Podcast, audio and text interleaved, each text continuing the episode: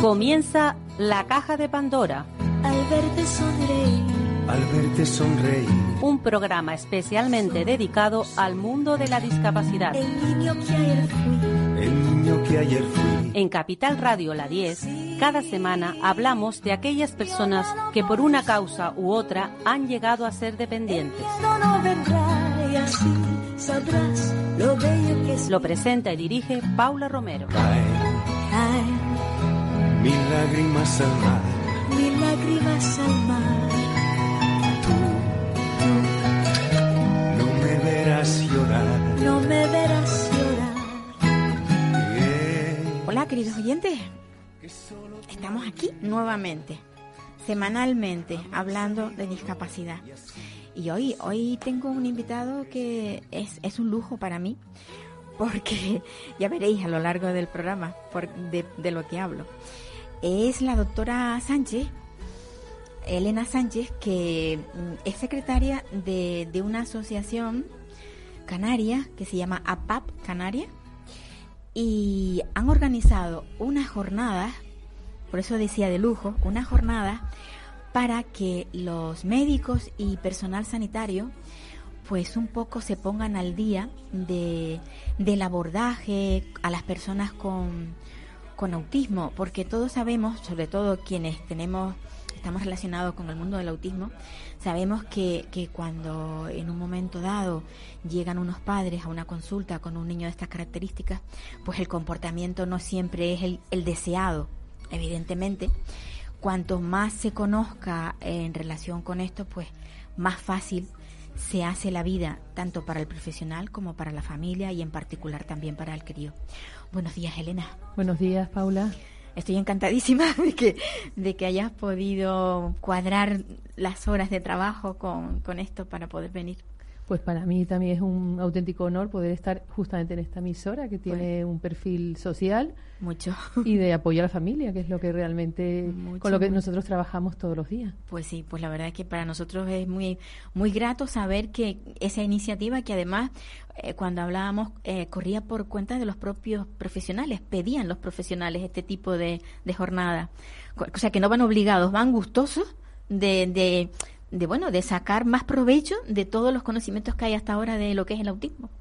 Bueno, yo quería explicar que nuestra asociación es una asociación de pediatras atención primaria, Ujú. que además somos federados de una eh, asociación nacional que se llama la Asociación Española de Pediatría de Atención Primaria. Ajá. Sobre todo somos pediatras de atención primaria. Hay algún otro profesional, como los enfermeros, que también son agregados de pediatría de atención primaria. Y que en- entre nuestras funciones está el formar a nuestros socios. Y de hecho, llevamos 11 años desde que se generó esta asociación formando a los pediatras y enfermeros de atención primaria. Ya en otras ocasiones habíamos hecho eh, charlas formativas concretamente también del autismo. También del autismo. Lo que ocurre, ¿en qué se diferencia? Es que hasta ahora nuestro perfil de formación era de formación mensual en horario de solamente dos horas, Mm, pero ya en otras ediciones llevamos a Panate, llevamos a eh, incluso a, a la, en aquel momento la responsable de salud mental del Servicio Canario de Salud, la responsable, llevamos también a, eh, también a terapeutas ocupacionales para este tema de- pero en esta ocasión, ya a partir del año 2000, decidimos cambiar la forma de hacer la formación y pasamos de estas charlas mensuales a jornadas de muchas más horas, varias veces al año, donde se abordara un solo tema, pero desde varios puntos de vista y con varios profesionales. Y con más profundidad a lo mejor, ¿no? Entonces, la diferencia es que ahora, eh, justa- por lo menos lo que es en Tenerife, vamos a llevar a todos los ponentes estrellas, en el sentido que son los que de verdad llevan este tema en pediatría en todos los aspectos de la atención del, del menor autista. Estoy hablando de que va a ir las, una psiquiatra eh, que trabaja en el hospital universitario en la zona infanto-juvenil y que además es también la coordinadora del área norte de salud mental en los ambulatorios. En segundo lugar, va a ir una neuropediatra, que es nuestra referente a nivel del hospital universitario.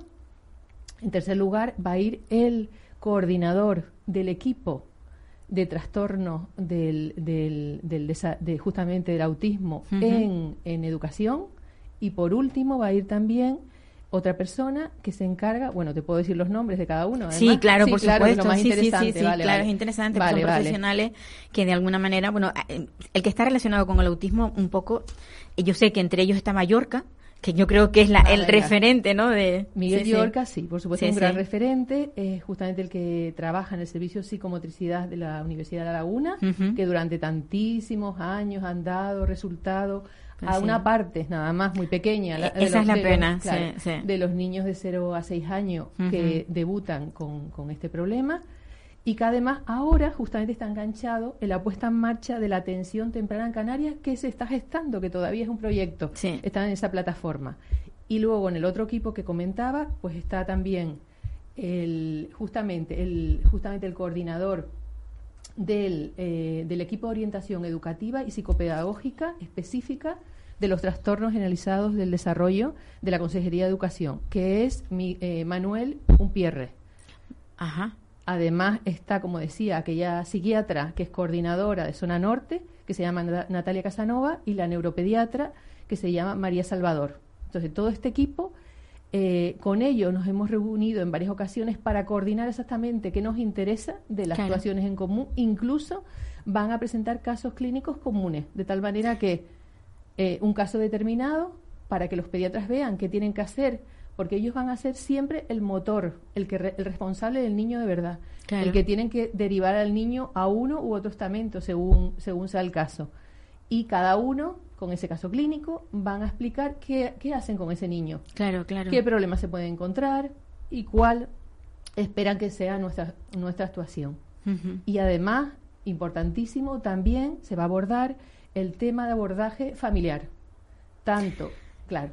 Eso, eso es tan importante también para que la familia de alguna manera pueda soportar, digamos, el peso, ¿no? Porque tener un crío mm, ya, ya te cambia la vida, pero si ese crío trae alguna problemática, sí. evidentemente. A ver, eh, yo creo que a nivel de medicina, a nivel de enfermería, hay que dar muchísimos pasos, pero tenemos que empezar por la pediatría, porque realmente es es la base del problema. Es, donde se detecta, ¿no? Cuando se detecta, cuando se diagnostica, cuando la familia tiene que asumir esa situación. Y si realmente nosotros terminamos haciendo bien las cosas, terminarán también haciendo bien las cosas todo el sistema sanitario. De alguna manera se va creando, se va creando una dinámica. Entonces creo que esta no es la única formada jornativa que haremos con el tema, tenemos que hacer muchísimo más, pero creo que es una puerta de, de inicio muy, muy interesante. Importantísima. Para las familias, ya lo digo yo, importantísima. yo no sé de cara a los profesionales, pero desde luego en la familia el tener un apoyo eh, cuando, cuando tienes esta, esta, esta problemática, mm, yo creo que es fundamental, sobre todo para salir a flote, porque muchas veces, eh, no sé si ustedes lo, lo perciben, pero eh, las familias se hunden eh, de forma momentánea, pero luego salir a flote cuesta, ¿eh?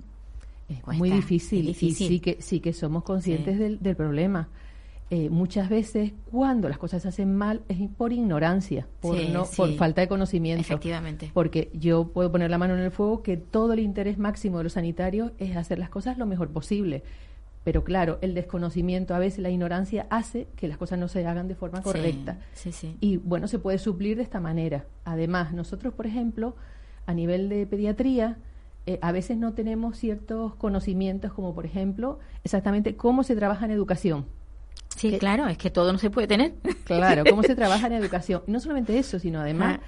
no sabemos exactamente qué ayudas exactas pueden, eh, pueden percibir esas familias, tanto económicas como de otro, de otro tipo, que en esta jornada sí se van a, especificar. A, estudiar en se van a estudiar. Lo ideal sería que de todo esto al final saliese un protocolo consensuado entre unos y otros, por lo menos la apuesta, el inicio para el futuro. Pero en cualquiera de los casos creo que, que son una jornada, por supuesto, abierta, puede ir quien quiera. Nosotros, de luego, eh, hemos intentado que vaya sobre todo gente de nuestra asociación. Claro, claro. Y además, van, como van a ser acreditadas, eh, por eso hemos, no hemos podido inscribir a psicólogos, que la verdad que estaban muy interesados en el tema. Sí, sí. Pero claro, la acreditación en sí corre a cargo de, una asociación que nos exige eh, que pongamos un colectivo concreto. Claro, Pero bueno, eso puede cambiar y luego el día de mañana podemos ampliarlo, claro. De todas maneras, sí les dejamos, eh, en algunos casos, entrar Lo que no podemos es escribirlo. Claro, sí, pero bueno, que, la- que vayan como aquello de libre oyente cuando Exacto, vas ibas a la universidad. exacto, exacto, exacto. Sencillamente, pero vas y, y lo- lo- de hecho lo, eh, lo, lo que vas a escuchar mm, te va a, a llenar de conocimiento. O sea, da igual que luego te acrediten si lo has, has estado o no. Eh, ¿Es verdad que el número de personas con autismo está aumentando? ¿O es una creencia? Eh, a ver, el número de personas está, eh, el número de personas con, con autismo está aumentando en cuanto a diagnóstico. Eso está claro, Sí. es una evidencia. Sí, sí. Pero probablemente no se deba a un aumento real, sino un aumento en su diagnóstico. Claro. Porque el autismo es muy difícil de, de diagnosticar cuando, por ejemplo, cuando el cociente intelectual es normal. Hay muchas formas de autismo más leves en las cuales pues, pueden pasar desapercibidos. Y además, como el autismo además se acompaña de otras mm, comorbilidades, como por ejemplo eh, hiperactividad, mm, depresión, etcétera, etcétera, etcétera, es muy fácil que sean mal diagnosticados. Entonces yo creo que ahora estamos mejorando en nuestra percepción del autismo y estamos haciendo una- un diagnóstico, un diagnóstico muy, muy superior, que en algunos casos se estima que puede ser hasta uno de cada 69 niños. ¿Y se detecta hacia temprana edad eh, una depresión? ¿Un niño con cuatro, cuatro o seis años Sí, puede tener síntomas depresivos? desde luego que sí, desde luego que sí. Caray, que es que algo que no mm, que no, o sea, que no no es pensable para nosotros, para los, los que no somos profesionales de la medicina. Eh, ha han cambiado nuestros estilos de educación Sí. con los años y ahora las familias están eh, ten- tienen algunos defectos en educación, pero Sí. por lo menos están muy pendientes de sus hijos. Es muy difícil que un padre no se dé cuenta de ciertos detalles clarísimos que pueden reflejar una situación de depresión y es raro la accesibilidad en las consultas de del pediatra es muy grande es, es bastante fácil que un padre detecte cualquier sospecha y lo consulte hay además hay bastante relación personal y familiar entre los pediatras y lo y la familia. Y es bastante normal que una cosa como esta no pase desapercibido. Esto sí que es fácil de diagnosticar. Y se consulta claro que sí A ver, yo creo que mm, los, padres cuando tienen un, un crío, es que esté bien o esté mal, siempre, siempre la primera pregunta eh, se la, se la hacen al pediatra. Cuando el niño, cualquier cosita que haga el niño que no esté dentro de lo que veamos, es el pediatra. O sea, el pediatra tiene una responsabilidad tremenda.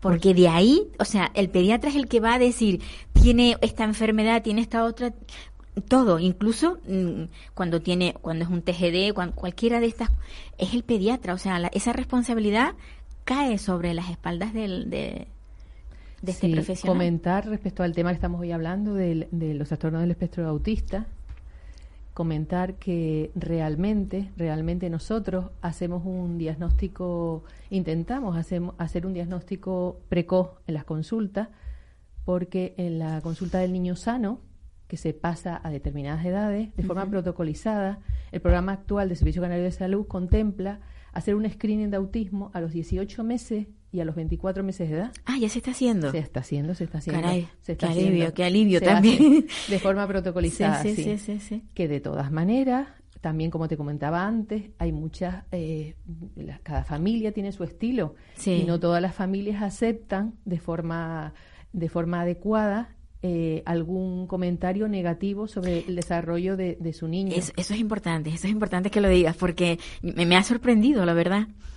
Eh, hasta el punto de que me comentabas que un pediatra puede diagnosticar a un crío y los padres rechazar al pediatra y no volver a esa consulta. Eh, hay dos Se se dan formas- caso. Se dan caso. Cada, cada familia es un mundo distinto. Sí. Están las familias que notan algún síntoma, luchan, Sí. luchan y que realmente están por delante del pediatra en todo. Y hay las familias que justamente es al revés, sin darse cuenta de que el diagnóstico precoz es la base, Sin justamente de que ese tratamiento sea muchísimo más eficaz Sí, sí, y sí. de que ese niño pueda conseguir, sobre todo con la barrera de los tres años. Antes de los tres años, el diagnóstico precoz facilita muchísimo eh, la consecución de los objetivos y que ese niño se integre en una vida normal y no tenga esos problemas de déficit importantes. Entonces, evidentemente, nosotros somos un mundo las personas y las familias son otro mundo y se da de todo. Pero bueno, que sepan que por lo menos que estén tranquilos de que cada vez intentamos hacer un diagnóstico precoz, que además lo que nos faltaba son las herramientas de saber exactamente qué, con, qué, eh, con qué contamos a nivel público y privado para poder dar solución a esta familia y que espero que en esta jornada lo consigamos entre todos. ¿Qué, debe hacer el padre cuando desde pediatría eh, dicen, bueno, mm, su niño tiene un problema y lo vamos a derivar a salud mental? En, yo sé de muchos casos, muchísimos, porque me muevo desde hace muchos años en este mundo, que todos los padres primero que dicen es, pero si mi hijo no está loco, ¿por qué lo tenemos que llevar a salud mental? Ahora tenemos aquí a la pediatra, vamos a preguntarle por qué se hace esa derivación realmente, porque es, importante que la gente lo, sepa. Vale, los especialistas en salud mental, que son psiquiatras, psicólogos, hay algún enfermero también especialista en salud mental, eh, priorizan los niños con, con, sospecha de trastorno del espectro autista por varias razones. En primer lugar, porque prácticamente todos tienen comorbilidades asociadas, que son de espectro mental. Estoy hablando de, pues, por ejemplo, déficit de atención, de hiperactividad, estoy hablando de depresión, estoy hablando de, eh, estoy hablando de, por ejemplo, mm, eh, trastornos eh, compulsivos, también son muy típicos, tics, etcétera, etcétera. Eso por un lado. Por otro lado, porque ellos consideran que son un interlocutor válido para, para hablar con la familia, para informarles, para relajarles y tranquilizarles. Y en tercer lugar, porque el autismo no es tan fácil de diagnosticar por todas estas comorbilidades y a veces por síndromes genéticos asociados que también pasarían por la derivación al neuropediatra. Eh, entonces, entre unas cosas y otras se va perdiendo tiempo. Estamos hablando de que interesa diagnosticarlos antes de los tres años. Entonces, ellos consideran que cuanto más derivemos, más posibilidades tenemos de que no nos retrasemos en el diagnóstico. Es decir, eh, si lo derivamos a varias fuentes, es difícil que todos erren en el diagnóstico, que a todos se les pase, porque no es fácil. Si fuera una cosa evidente, no tendríamos ningún problema. Claro, claro. Pero hay muchos matices y muchas cosas. Entonces, el hecho de derivarles ya, desde el primer momento, facilita que el diagnóstico se haga precoz. Entonces, son estos tres aspectos que determinan que el niño se ha derivado, aunque no tenga aparentemente ningún problema psiquiátrico. Y cuando ya el psiquiatra incluso eh, lo diagnostica y demás, y ya le pauta una medicación, mm, ¿es bueno, es malo que el niño comience muy temprano con medicación? Eh, ¿Está pasando ahora más, o sea, menos que antes? Porque hace muchos años la solución era, mm, el niño es hiperactivo, le vamos a dar estas pastillas para que esté más, más tranquilo. Incluso en los colegios te pedían que lo llevases al, al, médico para que te lo calmasen con determinados medicamentos. Ahora ya eso no se está dando igual, ¿no? Eh, digamos, no hay, tratamiento, no hay tratamiento específico. Claro. No se sabe, no hay ningún tratamiento específico. Pero si hay comorbilidades, estoy hablando incluso de eso, de justamente un síndrome de, eh, hiperactividad o inatención, eh, incluso en esos casos podría ser necesario medicar en algunos casos y en otros no. Con lo mismo en el caso de una depresión, podría ser necesario mm, tratar o no tratar. Ya depende en cada caso. Lo que está claro es que no hay ningún tratamiento específico para el autismo, eso sí que no. Está claro, no es ninguna enfermedad. Vale. Y el hecho de tratar determinadas comorbilidades, pues depende de los casos. Hay casos en los cuales incluso mejora el aprendizaje de forma clara, un determinado comportamiento. Ajá. Hay casos en que no, pero en este caso son los psiquiatras los que deciden en qué casos se trata y en casos no. No en todo se trata, yo, yo doy fe de ello. Que, como, pediatra, Y la mayoría no se tratan, la mayoría no se tratan. Pero en algunos casos los mismos padres apoyan fehacientemente el tratamiento porque ven que el niño lo necesita, en algunos casos concretos, los cuales eh, el comportamiento impide que se les pueda enseñar de forma eficaz o que puedan dormir, por ejemplo, tienen muchos problemas de sueño, efectivamente, sí, todos, todos, ¿eh? Yo no he conocido ninguno que no lo tenga. Claro, por ejemplo. Entonces, bueno, pues habrá que, ver en qué caso. Pero vamos, lo que queda claro es que lo que lo que jamás, lo que está claro es que tratamiento específico para el autismo no, no existe. No existe. Tratamiento médico específico no.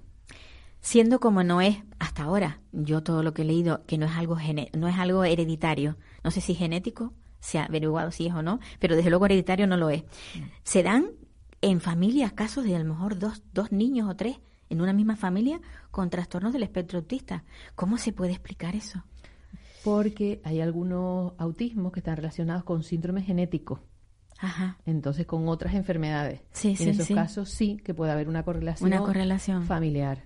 Pero la mayoría, en la mayoría de los casos, aunque no se sabe bien a qué se debe, se presupone por algunos casos que puede haber algún, algún factor eh, no hereditario, no, pero sí genético durante, a lo mejor durante el embarazo, algún cambio, algún, Algún cambio en, ca- la- en sí. un gen durante el, durante el embarazo, pero que luego no es transmisible.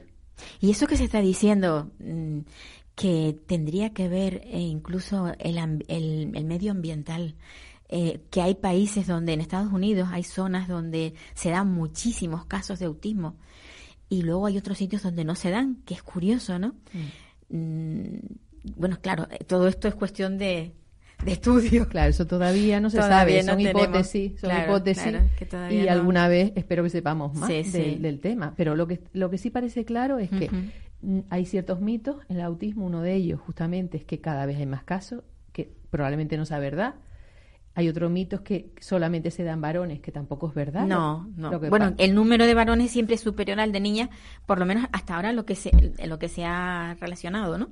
Sí, lo que ocurre Pero- es que se sospecha que muchas de las niñas no son diagnosticadas correctamente, justamente por el tema de que tienen más habilidades sociales. Estoy hablando de autismo Claro. no tan graves. Sí, claro. sí, sí. Entonces, las habilidades sociales mejores en, la- en las mujeres Sí. hacen que en muchos casos sea mucho más difícil y no se haga el diagnóstico. Claro. Se claro. sospecha que es esa, la factor, el que pudiera factor, ser por el factor para no Y, y bueno, y hay algunos que otros mitos como, como que se puede curar, que evidente que es una enfermedad que no lo es. que- es que yo creo que eso es lo que deberíamos de tener todos muy claro que no es una enfermedad Exacto, no es una enfermedad. pero bueno el- y otros muchos mitos que hay con, en, en este Mm. entorno. ese y, y luego yo qué sé hay cosas que incluso estropean eh, digamos el avance de, de- del desarrollo de los niños cuando se, se dice no porque dándole de comer no sé qué cosa si le quitamos el gluten el no sé la no sé cuánto la no sé qué de la de la alimentación digo pero espérate dónde están esos estudios demuéstramelos y entonces hablamos Claro, no tiene ningún no- sentido. no- no tiene una base científica. Sin base científica, empezar a Exacto. hacer experimentos que además suponen un coste a todos los niveles para una familia y unas expectativas que también pueden hacer daño. Claro, efectivamente, puede deteriorar eh, es- es su, su, su desarrollo. Claro, el- claro. el- no, tiene, no tiene ningún sentido, la verdad es que no. son tantas cosas las que... La verdad que es un mundo, mm, yo siempre digo, veo pocas tesis sobre el, el tema del autismo, porque el autismo quizás se- es una de las cosas que, precisamente como cada vez se están diagnosticando más, como decías, no es que haya más, sino que se averigua, se, se ha averiguado muchísimo más sobre él, eh, pero mm, eh, no sé si yo es que leo poco, leo mucho, pero a lo mejor debería leer más. Veo poco, poco eh, mm, eh, avance, digamos, científico respecto a esto, como que no interesa. Es que yo me he alegrado muchísimo viéndoles a ustedes, o sea, sabiendo esto, que ustedes están ahora con esta jornada, pero es que me encantaría que hubiera más cosas relacionadas con el autismo, más que, que, más implicación, digamos. A ver, yo no, no lo pongo en duda, pero por ejemplo, para un poco re- relajar a las familias que tienen que ver con, con este, con el tema del autismo, que sepan que, por ejemplo, nosotros en nuestro Congreso Nacional de la Asociación Española de Pediatría de Atención Primaria, siempre hay talleres, Hay una- siempre hay talleres, siempre es un tema clave. Claro. Y, por ejemplo, eh, en nuestra asociación, mm, entre nosotros, siempre los socios pedían este tema, reciclarse, estar al día. Ajá. Hay que tener en cuenta que hemos tenido un déficit de atención temprana Sí. muy grave, Gravísimo. que est- está empezando ahora, pero nosotros llevamos reclamándolo muchísimo tiempo. Entonces, eh, no solamente niños con autismo, pero por lo menos la mitad de los niños que se ven en atención temprana tienen algún tipo de, de problema relacionado con este tema. Y, y es un tema que realmente sí nos preocupaba a, lo- a los pediatras muchísimo. Eh, y lo hemos estado reclamando continuamente. Y curiosamente, que yo quer- quería comentar una anécdota que me llamó mucho la atención el otro día, que nosotros, por lo menos los pediatras, que estamos sensibilizados con el tema, que yo sé que somos prácticamente la mayoría, tenemos mucho cuidado en atender de forma adecuada al niño y a su familia en la consulta, porque el niño autista, como saben, tiene una gran dificultad para acceder al sistema, al sistema eh, sanitario porque por, su, por sus características, por su personalidad. Mm, tienen una, una tolerancia bastante negativa a, entrar en las consultas, a, lo desconocido. A lo desconocido, exacto. Eh, pero el otro día, por ejemplo, pude ver a una niña autista, además lo era, sin ninguna duda, que yo no conocía, que no era de mi cupo, y que me llamó la atención cómo entró justamente contentísima la consulta, como ella directamente con la mano me indicó que le, que le, que, le, que cogiera el otoscopio y se lo pusiera, como ella me cogió el fonendo y me lo dijo que se lo pusiera, me, me dejó, una niña de seis añitos, me dejó bueno. sembrada, pero que no hay duda que lo era porque inmediatamente empezó a hablar y utilizó el lenguaje que no había absolutamente ninguna duda que era que era en tercera persona. Vamos a ver total total total total. Y, bueno y su también incluso su, su lenguaje corporal y su mirada no había duda. Pero sin embargo por eso digo que no hay no hay entidades hay personas por encima de todo no y que y que curiosamente se ve que esa niña estaba muy trabajada una cosa curiosísima. la verdad que no, estoy acostumbrada a ver eso, la verdad.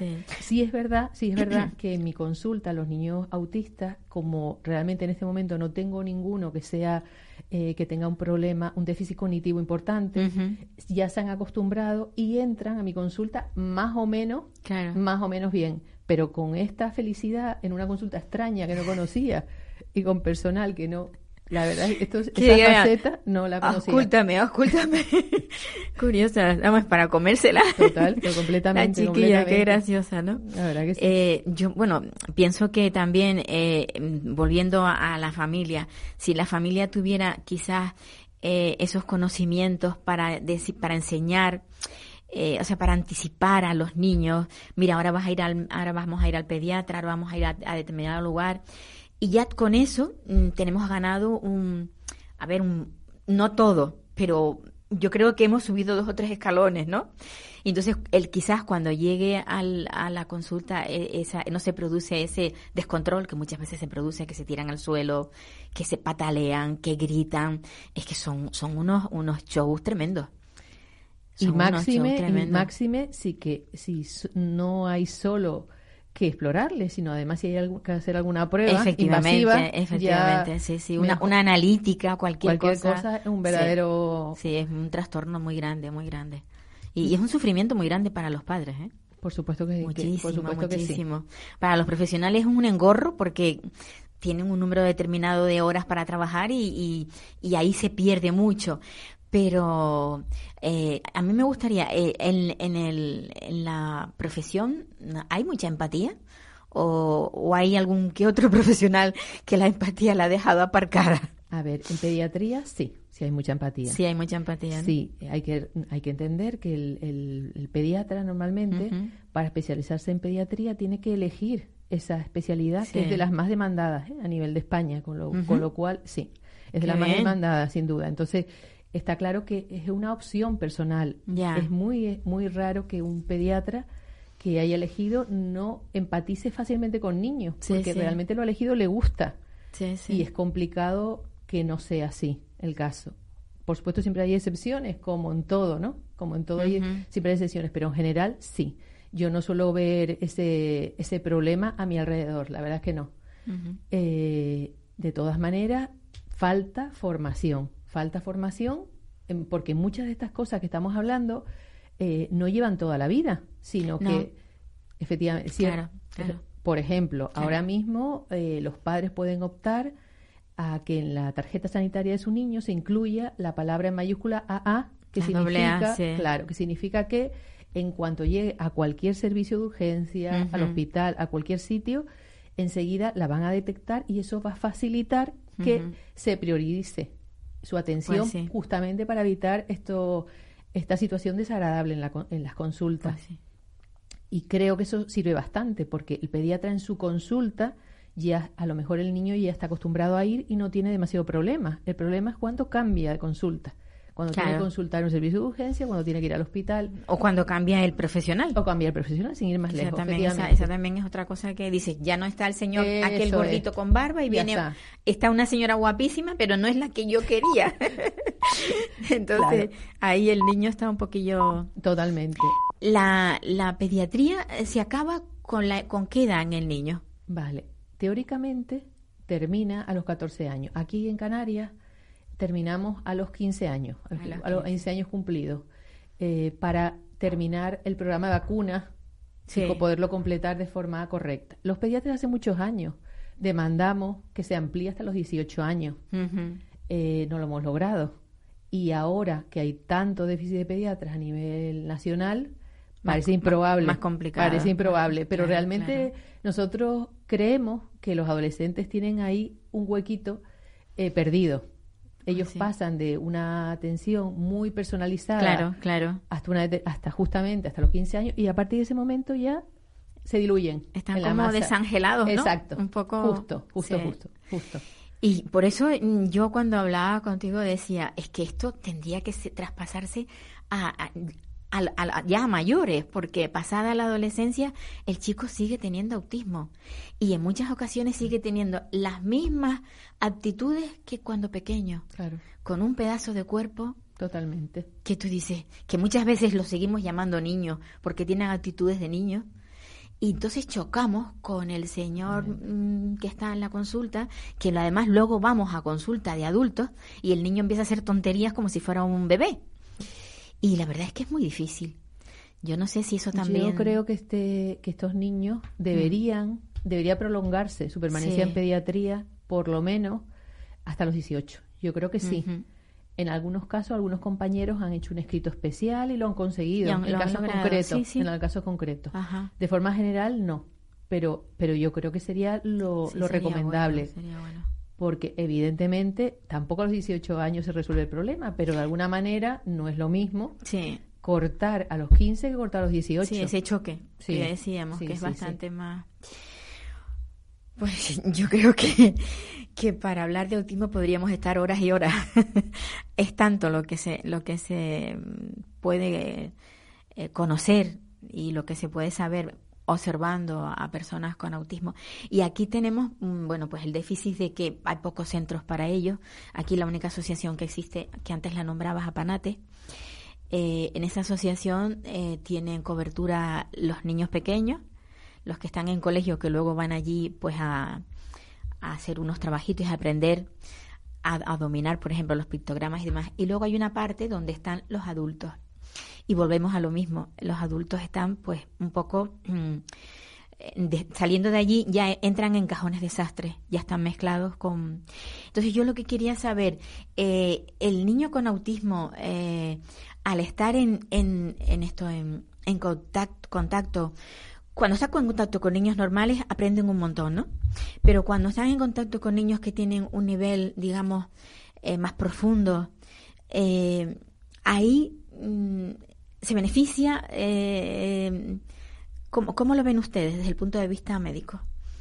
Eh, evidentemente no es nuestro campo. Ya. Claro, y no conviene tampoco que nosotros demos eh, opiniones. ideas- opiniones personales, claro, no es Sí. nuestro campo. Pero eh, desde educación defienden que eh, el nivel de autismo determina las necesidades a ese nivel de cada niño. Hay niños que se pueden beneficiar de una aula normal, pero hay otros que ellos entienden que no, que, Que no- no que no se, que no se beneficiarían de una aula normal. eh, y luego ya casos más profundos que, que piensan que tienen que estar en un centro ya específico, ¿no? interno. ¿no? Eso es un tema en lo- Más- en más educacional Claro, que- sanitario, No debemos meternos sanitario, nosotros, no sí. debemos meternos nosotros. Bueno, yo siempre he dicho que los pediatras en general eh, deben ser adivinos. Porque, sí, voy a decir por qué. Porque tú llegas con el niño pequeño. El niño ha estado todo el día llorando. Y creemos que le duele la tripa, pero a lo mejor no es la tripa. Y entonces el pediatra tiene que estar allí media hora. Que si le toca los oídos, que si le toca aquí, que si le mira esto, lo otro y lo otro. Y al final sale con un diagnóstico. No, el niño no habla, evidentemente, que tiene que ser más difícil, por eso digo, es más difícil ser pediatra que ser un médico generalista, porque cuando llega el paciente, el paciente le dice, me duele esto, tengo aquello y tengo lo otro, pero el, el- el niño no dice nada. Eh, cada- Entonces digo, que juega ahí un poco Cada- la adivinanza. Ah, no, cada maestrillo tiene su librillo. Ya, ¿no? y, sí, pero- y a mí me resulta mucho más poco. fácil, muchísimo más fácil ver a un niño. Diagnosticar a un niño. nacido que a una persona de 70. O sea, es así de Qué claro. curioso. Claro, todo depende. La costumbre, ¿no? También. Claro, uno- la Claro, formación claro. de uno y el aprendizaje sí. a lo largo de los años hace que lo tuyo te parezca siempre muy fácil. Más fácil. Normal. Yo siempre lo he visto muy difícil. Siempre me ha parecido, "Dios, es buenísimo, porque fíjate, vino con llorando, llorando, y ahora mm, resulta que lo que tiene es una tontería, ¿no? y dices, pues qué bien. Claro, pero por Sí, ejemplo sí. los niños suelen, mm, la mayoría ser sanos. Eh, las personas, cuanto más años tienen, tienen más Más patología. patologías, eso sí. Y asocias muchos problemas juntos y tienen mucha medicación. Y, y ya no hablemos cuando se añade encima problemas de demencia. Sí, sí. Los niños, eh, para nosotros los pediatras, son fáciles, son como libros abiertos. Claro que tienes que dedicarle en la exploración más tiempo que si tuvieran sin, eh, 10 años, desde luego. Claro. Pero, pero no supone un reto especial, no es un reto especial para nosotros. Y por último, es muy difícil decirle a los padres, mm, estoy observando en tu hijo esta patología, estoy viendo esto, me refiero de cara al autismo, estoy viendo esto que no me está gustando. Es difícil. Es muy Es difícil, difícil. dificilísimo. Es difícil. Es dificilísimo porque hay que entender que tú estás abriendo una puerta de algo que está completamente fuera de su de lo que de su de lo que ellos se les había pasado por la cabeza. Ellos tienen un niño precioso, maravilloso, piensan que todo eh, va a ir bien, que el futuro es brillante y comentarios de este estilo pues pueden hacer muchísimo daño. Está claro que eh, puede hacer mucho daño el error por exceso, pero es que el problema es que también hace mucho daño el error por, de- por defecto, Claro. porque si dejas pasar ese tiempo maravilloso de, de actuación, también puede tener repercusiones negativas. Y hay padres, general, hay personas Sí, que, sí. que en general echamos la culpa de todo a los demás. Es así, es nuestra forma de ser. Entonces, quien te hace esa sugerencia es el culpable y ya está. Y eso lo asumimos. Por eso muchas veces cuesta muchísimo ya no solamente hacer un comentario, sino incluso hasta mm, eh, hasta incluso cambiar nuestra mirada, nuestra expresión facial. Eh, es un tema muy complicado. Todos lo entendemos, somos personas, somos personas completamente distintas unas a otras y, y eso es habitual. Por ejemplo, la época en la cual el autismo se le echó la culpa a las vacunas, siempre hay gente que todavía intenta buscar un chivo expiatorio, siempre. Pues si no es ese, es otro. Sí, Eh, sí, sí. Pues en este caso concreto puede ser el profesional el culpable. Y Sí. es así, pero lo asumimos y esta parte es parte de nuestro trabajo. Nuestro trabajo es maravilloso, es precioso y ya está, y no tiene mayor Pues sí. importancia. Y lo más bonito de todo es saber que podemos ayudar. Ayudar. Ayudar. Eso Sí. es, es que es el único sentido de nuestro trabajo y es nuestro motor diario. Y que los padres necesitan mucha ayuda. Está clarísimo. Muchísima. Pues muchísimas gracias, me ha encantado, de verdad, esa, mm, si es posible que se pueda uno colar en la jornada, igual me cuelo. ¿Vale? Pues encantadísima, me cuelo Paula. y estaré allí escuchando un poquito ahí como convidado de piedra, pero sí porque creo que cuanto más escuche, más conocimientos adquiere. Pues que Y sepas como que el- aquello no ocupa lugar, ¿no? Vale, Pues, pues que sepas que el otro lado, el de las familias, a mí, personalmente, desde que hablé contigo el otro Ajá. día, me llenó completo. Sí, Porque, claro, porque- es otra, otra, otra visión. otra visión. Sí, la verdad que sí. Pero bueno, en fin, nosotros necesitamos apoyo y gente que nos entienda. pues muchísimas gracias. Pues muchas gracias a ti. Ponemos un poquito de música para poder despedir a, a nuestra invitada.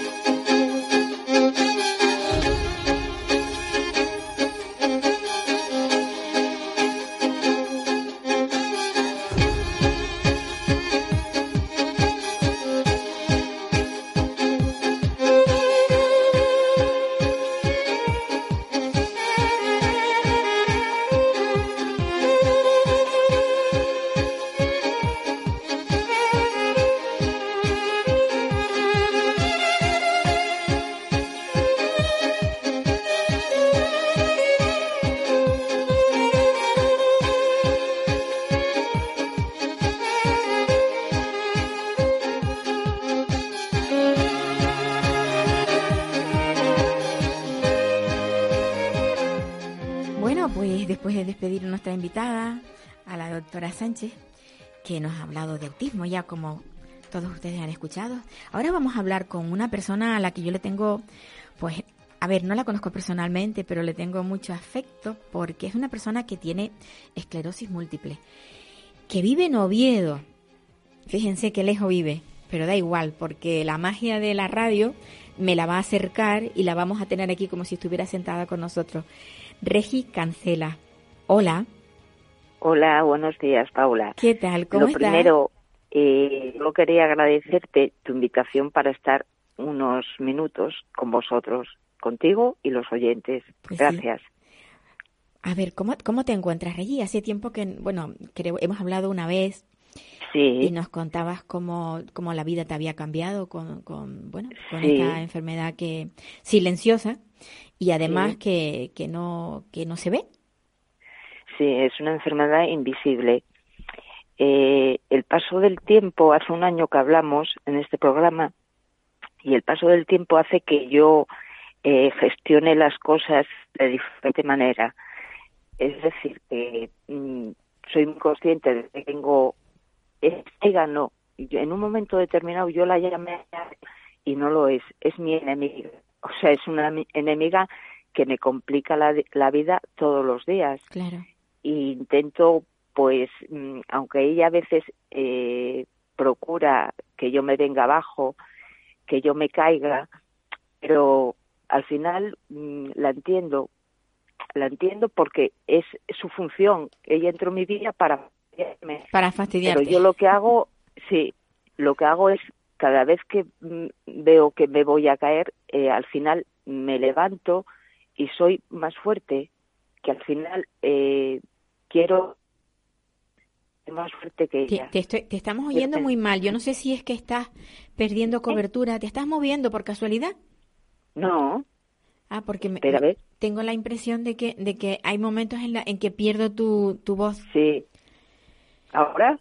¿Sí? Ahora te bueno, oigo. es que hacerlo desde un móvil es un poco Es complicado, lo sé, lo sé, Sí, lo sí. sé, lo sé, lo sé. ¿Tú, ¿Tú estás trabajando ahora?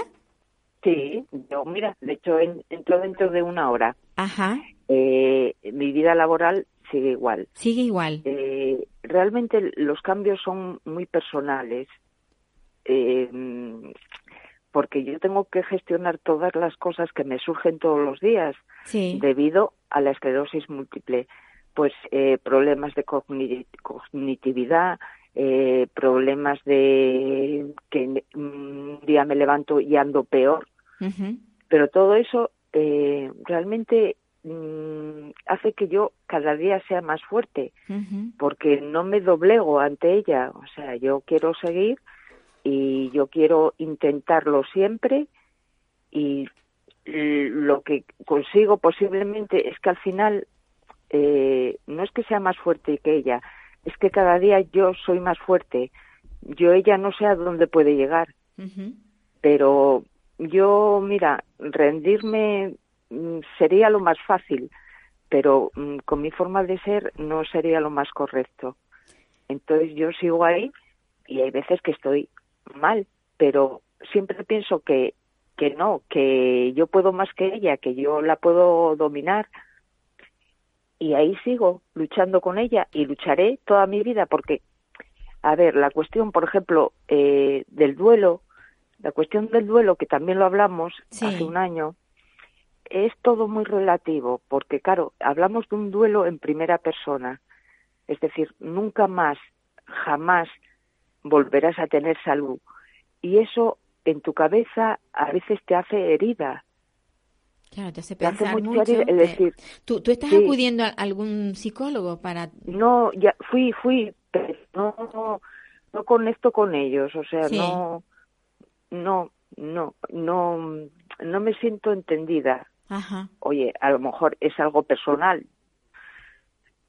Yo los respeto a todos al 100%, pero no me sentí entendida simplemente.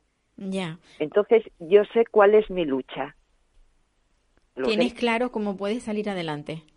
Sí, sí, sí, De todas maneras, claro tú, de- tú tienes apoyo familiar también. mucho. Pues Es que eso, realmente la- el apoyo familiar es el que me mantiene. eso te iba a decir, que eso es importantísimo. luego tengo amigos, muy amigos, que hace que mi trabajo sea más fácil. También, claro. Entonces, claro, eh, eh, combinando todo eso hace que cuando estoy un poco baja mm, diga que va Regi, venga, que tienes a mucha gente que te apoya, que te comprende y entonces ya doy un manotazo y sigo adelante. Y sigues adelante. Porque claro. sí es verdad que a veces soy un poco destroyer conmigo y con los demás. Y, y me doy cuenta y me da rabia, pero a veces yo mis sentimientos no los no los sé canalizar bien. O sea, soy un poco explosiva. De todas maneras, Reggie, tú sabes que muchas veces, aunque no estemos enfermos, eh, tenemos altibajos. No, no hace falta estar Sí. enfermo para estar, para Sí, tener sí, sí, lo altibajos. sé, lo sé, lo sé. Entonces, Lo sé. eh, tú con más razón, puesto que tienes esa enfermedad. Pero eh, el, el hecho de que tú tengas una, una familia en la que apoyarte te hace superar y estás en un, en un digamos, en un eso privilegiado, ¿no? Sí, sí, lo ¿O no, sé. o no, lo, o no lo crees tú Sí, así? No, no, yo- yo me siento privilegiada al 100%, porque eh, dentro de lo que es a veces mi locura, porque a veces yo digo, yo es que estoy loca, eh, me siento entendida y respetan muchos estados de ánimo porque son muy variables. Y luego, claro, eh, tienes que un poco apuntar muy alto para quedarte a la mitad, ¿sabes? Claro. Entonces yo estoy con proyectos, por ejemplo, tengo eh, hay un proyecto en el que soy la modelo, yo y otras 12 mujeres, Ajá. que se llama Cicatrices del Alma, y eso me, me causó muchísima ilusión, me, me hizo sentir muy bien. Cuéntanos, ¿cómo es ese proyecto? Sí, sí, es un proyecto que se llama Cicatrices del Alma y que refleja un poco las cicatrices de 12 mujeres. Entre ellas estoy yo. Entonces me hizo sentirme eh, muy poderosa en el sentido de que, jolín, eh, soy capaz de transmitir que eh, tengo una enfermedad y quiero que la gente sienta empatía, que no somos bichos raros y que lo que decimos no es mentira, no lo imaginamos, es real. La fatiga es real, eh, no sé, la cognitividad es real, todo es real. Lo y que ese, pasa ese que- proyecto, Reggie, ese proyecto eh, es público, o sea, es para que la gente lo vea, eh, sale mira, en algún eh, sitio.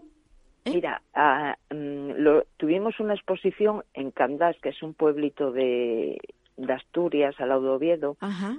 y ahora estamos intentando eh, hacerlo, o sea, exponerlo en, en Oviedo, o en Gijón, o en Avilés, en ¿Y algún que es sitio. mediante conferencias o cómo es la cosa?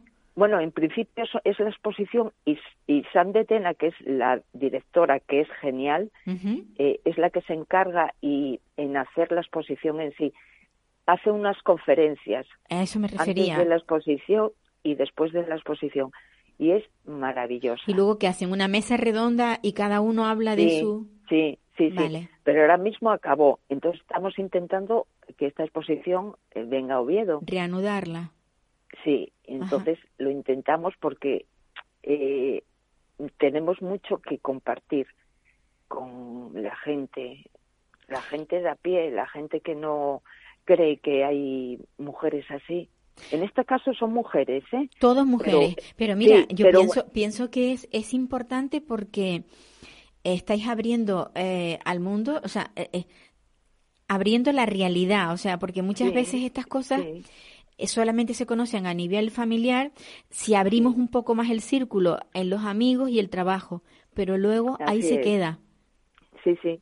Eso es eh, exactamente. Lo que queremos es que la gente eh, mm, visualice y que Mm. tenga eh, un poco un concepto de que hay gente con unos problemas o unas cicatrices que les llegaron y que tienen que mm, convivir con ellas toda la vida. Y eso no es fácil, No, porque eh, realmente eh, la cuestión psicológica es muy importante y todas nos sentimos muy bien cuando acabamos la, la exposición. O sea, fue como un, no sé, como aire fresco, como, sí, esa soy yo, sí, Claro. es verdad, yo tengo eso, eh, y no pasa nada. O ¿y qué eh, participaban? ¿Personas, unos con esclerosis múltiples, otros con diversas patologías? Sí, diferentes, sí, sí. Unas enfermedades de cáncer, otros eh, eh, accidentes de coche. O sea, es muy variado, pero todas les quedó una marca para toda su vida. Pues me, gusta mucho. Me gustaría contactar con la persona organizadora. vale. Porque creo que es algo, mm, vamos, eh, eso sirve de empoderamiento, que, que está muy, muy de moda la, la, frase. Sirve de empoderamiento a las mujeres. Es muy bonito y además eso da visibilidad a cosas que la gente cree que no existen. Que no existen, claro. Y que creen que nunca les va a pasar a ellos. Ay, se equivocan. Se equivocan. porque nadie está libre de nada. Efectivamente, tú lo has dicho. Entonces, eso. Pues dar visibilidad. Sí. Y oye, una cosa, Reggie, dentro, de, dentro del trabajo, eh, tú tienes un área, eh, ¿estás cómoda en tu trabajo? Sí. ¿Realmente eh, tú qué te dedicas? ¿Trabajo de oficina? No, no, yo, yo trabajo en el auditorio de Oviedo. Ajá. Me encuentro muy bien. Y pues tendrás que moverte mucho, ¿no? Sí, bueno, un poquito. Pero bueno, lo bueno que tiene mi trabajo es que tratas con tantísima gente de distintos, eh, no sé, de distintos sectores, digamos. Y al final, eh, mm, yo siempre soy una persona que me he relacionado, relacionado muy bien con la gente, pero ahora tengo mucha empatía con todo el mundo. Claro. Es decir, que yo si veo a alguien que busca algo, ya voy. O sea, intento que la gente esté cómoda. O sea, lo tuyo es un trabajo de relaciones públicas. No, yo soy ordenanza del auditorio. Ah, vale, vale. ¿Vale? Pero eh, entra mucha gente y entonces te hace relacionarte con mucha gente. Claro, claro. Muy diferentes unos a otros. Y mi trabajo es muy bonito. Pues sí. Muy bonito, pero muy bonito. Ya lo creo. Y, y, eso, intento, y por ejemplo, eh, pasé de la época de silencio, que tú sabes, ahora ya eh, es algo que para mí es muy habitual, decir, no, es que tengo esclerosis o voy a hacer, no, no, es que tengo esclerosis, o sea, es algo para mí que lo tengo asumido. Natural. Natural, entre comillas, porque mantienes ahí tus dolores eh, en lo que es la enfermedad. ¿Cuántos años haces que tienes la enfermedad, Reggie? Eh, me la diagnosticaron hace eh, cuatro años, pero mi enfermedad ya llevaba mucho tiempo, o sea, 20, 25 años atrás. Pero mira, dime. Nos queda, nos queda un minuto. A mí me, siempre me gusta hablar contigo porque sí, eres una persona eh, positiva, ¿vale? Sí. Y ese optimismo y esa positividad yo creo que te mantiene muy bien. Pues sí, es que hay que ser así porque la vida es para vivirla. Pues sí, pues te doy un abrazo desde aquí, muy fuerte. Igualmente. Y te, y te invito a que sigas siendo como eres, o sea, no, no cambies. Muy bien. Muchas gracias, Paula. un beso. Acuérdate que, lo, que colgamos la entrevista en internet para que luego la, escuches, ¿vale? Vale, muy bien. Muchas gracias, Paula. Hasta luego, un abrazo. Pues, queridos oyentes, que se nos acaba el tiempo. ya terminamos nuestro programa y le daremos paso a, al compañero que viene con una música maravillosa decirles que les deseo una buena jornada y que el próximo martes estaremos aquí.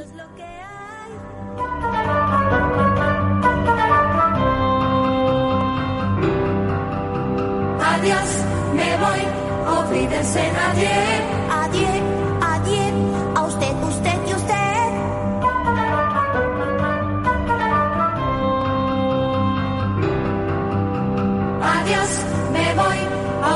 Me voy si hoy por fin pruebo el champán. ¿Puedo? No. Me voy, goodbye, olvídense en adiós. Me voy con un suspiro y un adiós. Adiós.